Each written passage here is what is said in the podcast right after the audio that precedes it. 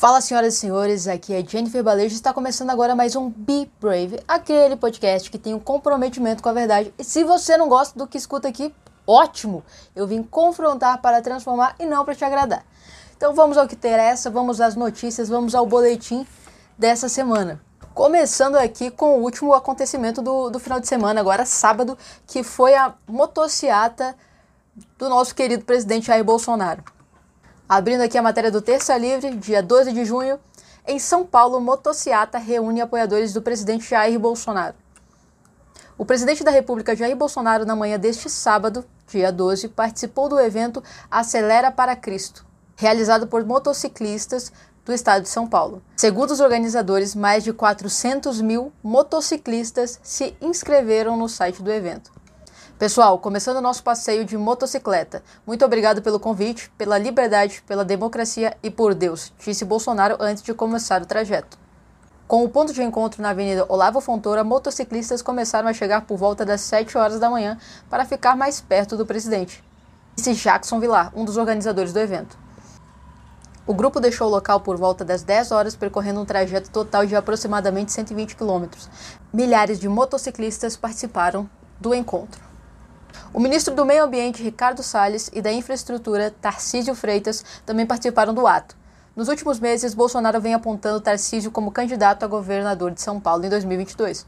Então, assim, muito bom ver o nosso presidente sendo apoiado por todas essas pessoas, que assim como eu e você que escuta esse podcast, só que é o que é melhor para esse país. Mas o melhor de tudo isso foi ver algumas pessoas canhotas espalhando fake news sobre o evento, como é o caso do Felipe Neto que fez o seguinte tweet: colocou uma foto do início do evento, que tinha uma quantia pequena de pessoas, e escreveu o seguinte no Twitter: A motocada a favor do presidente não enche nem a mansão do Flávio Bolsonaro, comprada com dinheiro de chocolate. E ao fazer esse tweet, ficou tão na cara, tão na cara que ele estava mentindo, que os próprios militantes de esquerda foram lá e falaram: Olha, queridão, não é bem assim. Presta atenção para um dos tweets de resposta ao Felipe Neto, de seus seguidores, tá? Eu estava na marginal quando eles passaram aqui em São Paulo. Infelizmente tinha muita gente. Deu vontade de chorar. Outro seguidor ainda escreveu assim: Felipe, eu também não gosto do Bolsonaro, mas convenhamos, não precisa postar foto falsa, né? Ou seja, Felipe Neto atingiu um nível onde ele está sendo desmentido pela própria esquerda. Tá precária a situação do menino, dá até vergonha. Agora vamos para a próxima notícia. Você, pai responsável que tem criança pequena em casa, ou então até ali pré-adolescente, presta atenção para essa notícia. Portal Pleno News publicou no dia 7 de junho a seguinte matéria: LGBT. Estúdio Marvel confirma personagem com gênero fluido. Tá bom para vocês, queridos? Eles estão querendo destruir até os nossos heróis. Marvel confirmou nesta segunda-feira que o personagem Loki possui gênero fluido. Para quem não lembra, Loki é o irmão do Thor, Lembra aquele irmão que no primeiro filme dos Vingadores ele fazia questão de dizer que era adotado? Pois é, agora a gente sabe porque ele fazia questão de deixar muito claro que ele era adotado, né? Afinal de contas, gênero fluido. Continuando. A Marvel confirmou nesta segunda-feira, dia 7, que o personagem Loki possui gênero fluido. Isto é, não se identifica com uma única identidade de gênero, mas muda de tempos em tempos. Então, basicamente assim, cara. Olha a loucura que é isso muda de tempos em tempos. Agora eu sou menina, agora não sou mais. Você entende a, a loucura que é isso? E o que me choca mais é essa parte aqui, ó. Voltando aqui em cima. Aqui, ó. Loki deve transitar entre o feminino, o masculino ou mesmo a ausência de gênero. O que caramba seria ausência de gênero? Porque eu até entendo Continua sendo absurdo a ideia de você transitar entre o masculino e, e, e o feminino. Continua sendo um completo absurdo. Agora você falar pra mim que além de transitar entre o feminino, o masculino, vai chegar um momento que você não vai transitar em lugar nenhum. não tem como ficar séria com uma notícia dessas. Porque parece coisa inventada de um, de um ser humano com demência. O que é isso? Agora sou mulher? Hum, agora eu acho que eu não sou mais mulher, eu tô sentindo que eu sou um homem. Não, não. Agora estou sentindo que eu sou um Fiat Uno. Você entende? Uma árvore, vou fazer fotossíntese. O que, que é isso, gente? Isso aqui é um completo absurdo. Aí o que me choca mais? Esta série vai estar disponível na Disney Plus.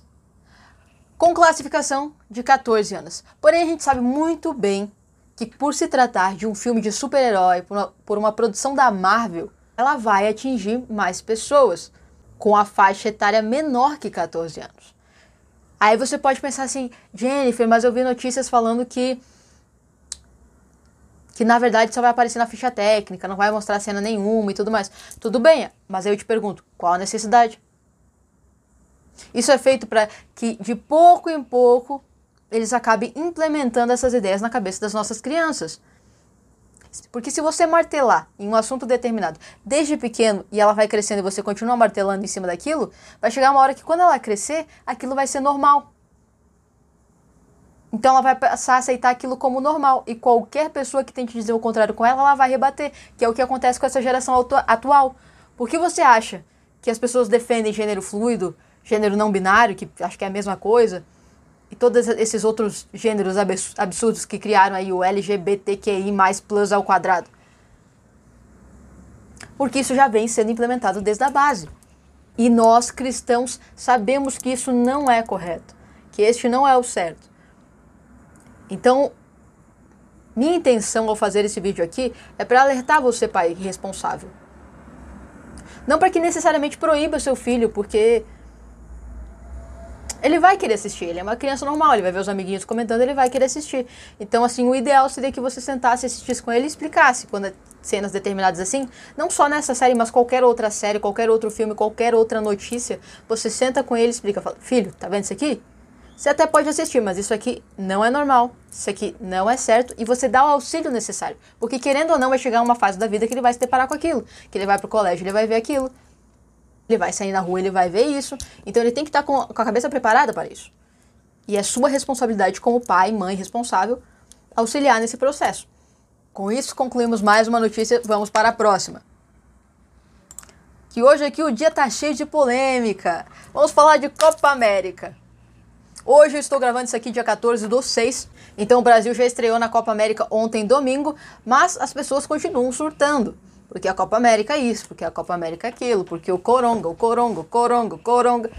Porém, o que ninguém se ligou é que acabou de acontecer uma competição do mesmo nível e ninguém falou nada. Sabe por quê? Porque ela foi transmitida pela Rede Globo. Vamos lá. Matéria do Terça Livre, publicada dia 9 de junho. Sem polêmicas, Brasil sediou Pan-Americano de Ginástica Artística, que foi transmitido por quem? Por ela mesma, senhores. Rede Globo. O fato de o governo federal e a Confederação Brasileira de Futebol aceitarem a realização da Copa América no Brasil causou grande polêmica nos últimos dias, alimentada sobretudo pela velha mídia e entidades de esquerda.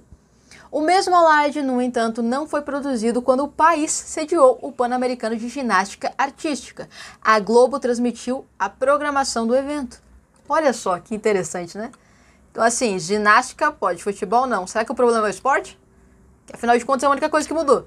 Nota do governo federal. O Pan-Americano de Ginástica Artística mobilizou 484 pessoas desde o início da competição, no dia 4 de junho, entre equipes de segurança, limpeza, transporte e montagem, atletas oficia e oficiais, voluntários e demais representantes da Confederação Brasileira de Ginástica. Todos os participantes foram testados antes de iniciar as atividades e só após o resultado negativo receberam as credenciais de acesso à área.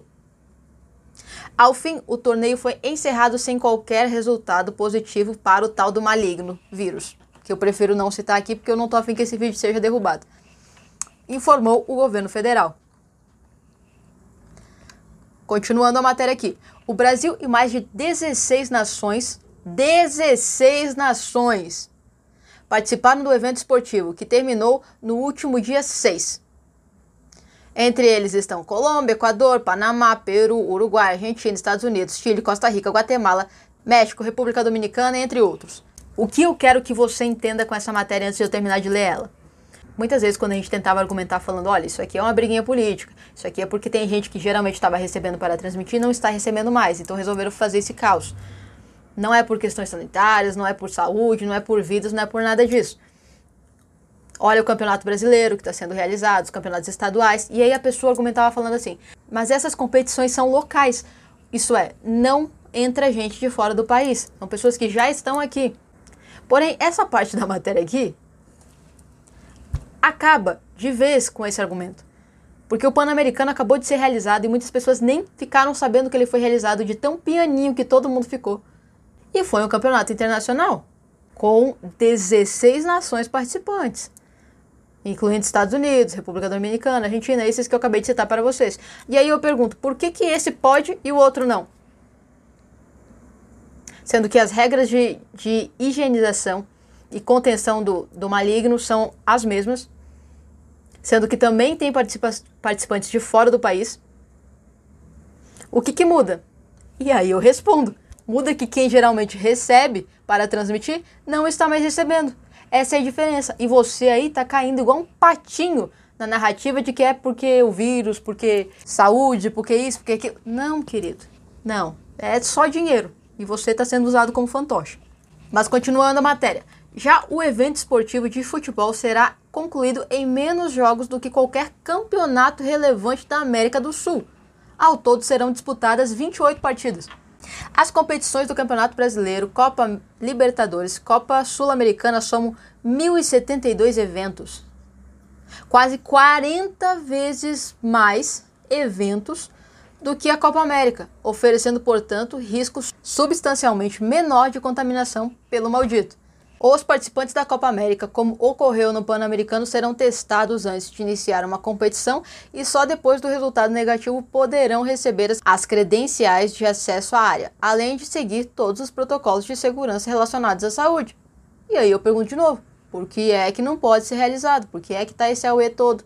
Por que é que ontem, domingo, quando eles foram participar da Copa América, Casemiro me veio antes da dar uma coletiva de imprensa falando que eles não estão contentes. Alguém tem que avisar para eles que nós também não estamos contentes com a atuação do Brasil em campo já tem alguns anos. Ganhou domingo? Parabéns. Mas a gente sabe muito bem que uma outra competição nível Copa do Mundo, a gente leva uma ataca por esse time que não tem nem orgulho e nem vontade de estar tá pisando em campo. E por isso eu deixo aqui o meu convite aos senhores jogadores caso isso aqui chegue até vocês, eu espero que sim. Não tá gostando, não tá querendo usar a camisa, vaza. Tem um monte de gente, tem um monte de jogador que daria tudo para vestir a camisa da seleção brasileira e tá em campo disputando pelo seu país. Se você não quer, se não tá bom para você, vaza. Fica em casa. Não precisa estar tá lá. Isso é, desculpa o desabafo, mas isso é revoltante. Isso é revoltante. Já que estamos falando de revolta, vamos para mais uma. Você sabe muito bem que o possível candidato que, que estão falando aí que vai vir para bater de frente com o Biruliro, que vai, esse vai ganhar, esse vai destruir o Biruliro, é o tal do senhor Nove Dedos, que a gente sabe que não é a pessoa mais honesta desse mundo. Levando em consideração isso, vamos para mais uma matéria do Terça Livre publicada no dia 9 de junho, com a seguinte chamada: MP São Paulo investiga ligação do PT com, pasmem, o PCC via ONG. É isso mesmo que você entendeu, senhores. PT com PCC. Vamos à matéria. O Ministério Público do Estado de São Paulo investiga uma possível ligação do Partido dos Trabalhadores, PT, e a ONG Instituto Anjos da Liberdade, com a facção criminosa Primeiro Comando da Capital, o PCC. Aí você pensa assim, isso é fake news, é o Terça Livre tentando derrubar o PT. Calma, queridos. A informação foi divulgada pelo G1 no último dia 2 de junho. G1, que é um portal que a galera canhota tanto gosta. Então aquieto, fácil e escuta. Que lá vem bomba. Segundo a matéria, o PCC estaria financiando as duas entidades com o objetivo de viabilizar a proteção legal e garantia de benefícios aos integrantes da facção criminosa que estão presos em penitenciárias federais. Vocês estão entendendo isso aqui? Quem está preso em penitenciária federal não é gente boa, cara. E eles estão querendo viabilizar proteção legal e garantia de benefícios para essa galera. Continuando. A possível ligação do PCC com o partido de Lula e Dilma foi revelada no momento da prisão de um dos chefões do PCC, Décio Gouveia Luiz, ou Décio Português. A polícia encontrou no celular de Décio o que seria uma lista de pagamento na ordem de 3,2 milhões de reais. Tá bom para vocês? Cara, isso aqui é um absurdo, velho. Tem umas notícias que eu vou lendo para vocês e a vontade é não é de continuar, é de sair gritando na rua, porque é revoltante demais. Desse valor aparece a quantia de um milhão de reais para uma pessoa identificada como Nicodemos, da Corte Interamericana, e 1,5 milhão de reais para Geraldo ADV, ou Geraldo do PT, que deveria ingressar com uma ação de arguição de descumprimento do preceito fundamental em parceria com o partido, junto ao, adivinha quem? Supremo Tribunal Federal. Tá bom para vocês? Tá bom para vocês? Se vocês querem conferir todas essas notícias, eu vou deixar o link pro meu canal no Telegram. Lá eu coloco todas as notícias. Tanto as que eu dou aqui no boletim, como as que eu dou lá no meu Instagram. Se você não segue, me siga porque diariamente eu tô passando e mostrando para vocês novas notícias lá no Instagram. Aí você pensa assim, Jennifer, tá bom, cansei, já estou revoltado o suficiente com esse tanto de notícia. Calma que a melhor eu deixei pro fim. Você lembra quando a gente fala do Sossô, do George Sossô, que eu não vou falar o nome completo, porque eu não quero que esse vídeo caia, mas é um dos grandões que financia um monte de coisa. E aí a gente fala sobre isso, e aí vem uma galera falando que nós somos os teóricos da conspiração que isso não existe, que tá todo mundo louco, só eles que são certos, como é que um cara com tanta grana ia fazer essas coisas e blá blá blá blá blá blá blá blá blá. Se liga nesta matéria do portal Pleno News, publicado no dia 7 do 6. Financiados por Sossô no Brasil, vão de ONGs pró-aborto a FHC. Prestem muita atenção nessa notícia e no que eu vou falar para vocês aqui tá? No nome das pessoas, no nome das ONGs e o que elas financiam e patrocinam. A notícia é um pouco extensa, mas, mas vale muita atenção de vocês. Como eu disse, eu deixei para o final porque essa aqui é a mais importante de todas. Porque é nível global. O bilionário George Soros é, sem sombra de dúvidas, um dos mais conhecidos no mundo em se tratando de apoio à esquerda, de pautas caras como a legalização das drogas e a defesa do aborto, a oposição ao encarceramento em massa e diversos outros temas similares. Fundador da Open Society Foundation, Sossô também tem investido em organizações no Brasil. Olha para quem achava que estava longe, para quem acreditava nas coisas que a gente falava, mas achava que estava longe do nosso país. É o que aponta o levantamento feito pelo site Gazeta do Povo. De acordo com a publicação, Sossô distribuiu cerca de 32 milhões de dólares, o equivalente a 160,7 milhões de reais na cotação atual. Distribuiu a organizações brasileiras entre 2016 e 2019. Para produzir o conteúdo, a Gazeta informou que consultou dados da própria fundação. Ao todo, 118 organizações receberam recursos da Open Society para atuar no Brasil durante o período pesquisado. A maioria de entidades com sede no país, mas os repasses também foram realizados para organizações estrangeiras que realizam projetos no Brasil. Criada em 1984 por Sossô, a entidade é conhecida por defender temas como liberação das drogas e do aborto. A organização também afirma financiar projetos que promovam os direitos em áreas como o reconhecimento legal da fluidez de gênero. E são justamente as entidades que defendem a descriminalização das drogas e do aborto que estão no topo das financiadas pela organização do Sossô. Olha que delícia! Ele, te, ele prioriza a desgraça. A primeira delas é a Associação de Direitos Humanos em Rede, com 2,3 milhões de dólares o equivalente a 11,5 milhões de reais na cotação atual. É para chorar, gente. Se liga, olha isso aqui. Concentração aqui que é importante. A organização que assumiu o nome de Conecta Direitos Humanos traz como uma de suas principais prioridades a defesa de criminosos encarcerados.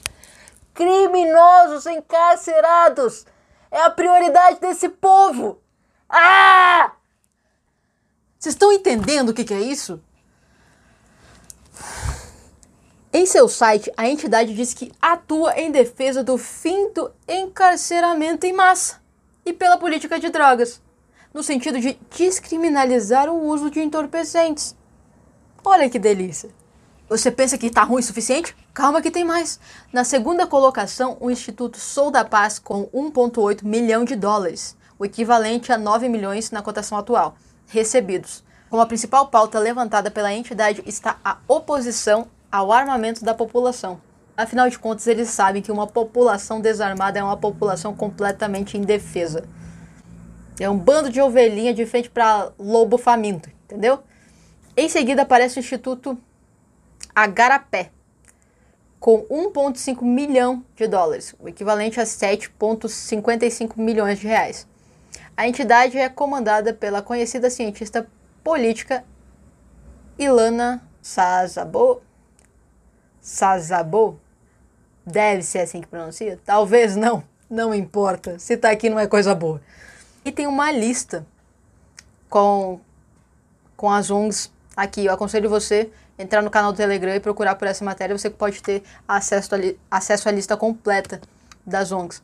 Continuando a matéria. Com algumas entidades atendidas pelo apoio financeiro da ONG, chamam a atenção por serem organizações conhecidas do público em geral ou trazerem rostos conhecidos no comando. Um dos exemplos é a Fundação Fernando Henrique Cardoso, que leva o nome do ex-presidente da República. A organização obteve 315 mil dólares, o equivalente a 1,5 milhão de reais, ao longo de três anos pesquisados. Três anos pesquisados. Imagina o resto dos anos que não foram pesquisados. Lembrando para vocês que Fernando Henrique Cardoso é o mesmo cara que agora tá assim, ó, com nove dedos, tá?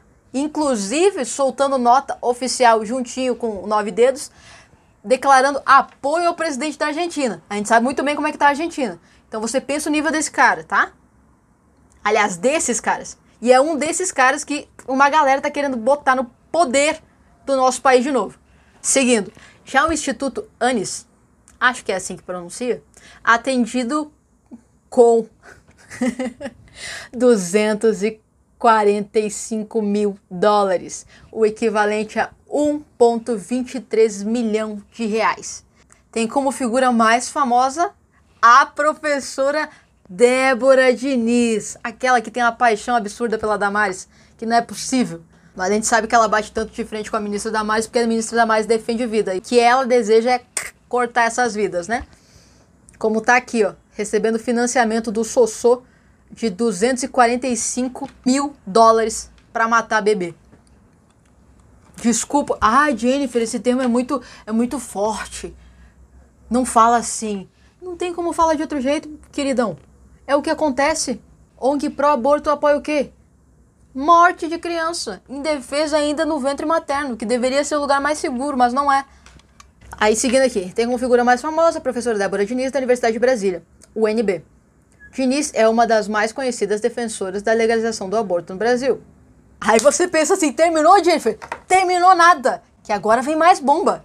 Se liga, você sabe que tem grandes portais, grandes perfis que fazem questão de espalhar fake news e colocar a culpa em nós, falando que nós é que espalhamos mentiras. Mas a diferença é que eu tô aqui de graça, assim como vários outros canais que estão aqui de graça por amor a este país, para levar informação para você. É por isso que trabalho aqui. E é por isso que outros canais também trabalham aqui, como Terça Livre, por exemplo. A gente não recebe nada. Agora, essas páginas, esses perfis, recebem. E não é pouca grana. Vamos lá. A Associação dos Juízes Federais, por sua vez, obteve em 2019 uma doação de 10 mil dólares, o equivalente a 50 mil reais. Já a página Quebrando o Tabu, qual página, Jennifer? Quebrando o Tabu, que tem 12 milhões de seguidores no Facebook e é conhecida por defender posicionamentos de esquerda, recebeu, pasmem, a quantia pouca de 228 mil dólares, o equivalente a 1,14 milhão de reais. Tá bom para vocês? Ah, por que, que eles defendem isso? Por que estão recebendo? E não é pouco dinheiro que eles estão recebendo para espalhar essas notícias falsas para vocês, para te controlar como um fantochezinho. E você aí acreditando que ele realmente está preocupado com, com vidas, com pessoas. Trouxa. Aí para finalizar aqui, procurada pela Gazeta do Povo, a Conectas afirmou que sempre prezou pela transparência e que todas as suas finanças são auditadas por uma firma independente. O Instituto Igarapé, por sua vez, afirmou que a Open Society é um dentre dezenas de apoiadores de diversos países. Já o Instituto Sou da Paz informou que os recursos da Open Society no período foram usados para apoio institucional e projetos específicos, como Indicador Nacional de Esclarecimento de Homicídios. A organização assegura ter total independência de seus financiadores. A Open Society, a Associação dos Juízes Federais, a Fundação FHC, o Quebrando o Tabu e a ANES não comentaram o assunto. É claro que não, né? Vamos falar o quê? É, é isso mesmo. Mas então, senhores, com essas bombas aí para vocês que só confirmam o que na verdade a gente já sabia, eu encerro este boletim da semana. Espero que vocês tenham gostado desse novo formato, trazendo notícias para vocês. Se vocês gostaram, se inscrevam no canal, me adicione nas redes sociais, deixe seus comentários e compartilhem com mais pessoas para que essas informações reais consigam chegar cada vez mais a mais pessoas. Para que a gente consiga quebrar toda essa frente que foi formada com mentiras. Então é isso. Beijo no coração, fiquem com Deus e até a próxima.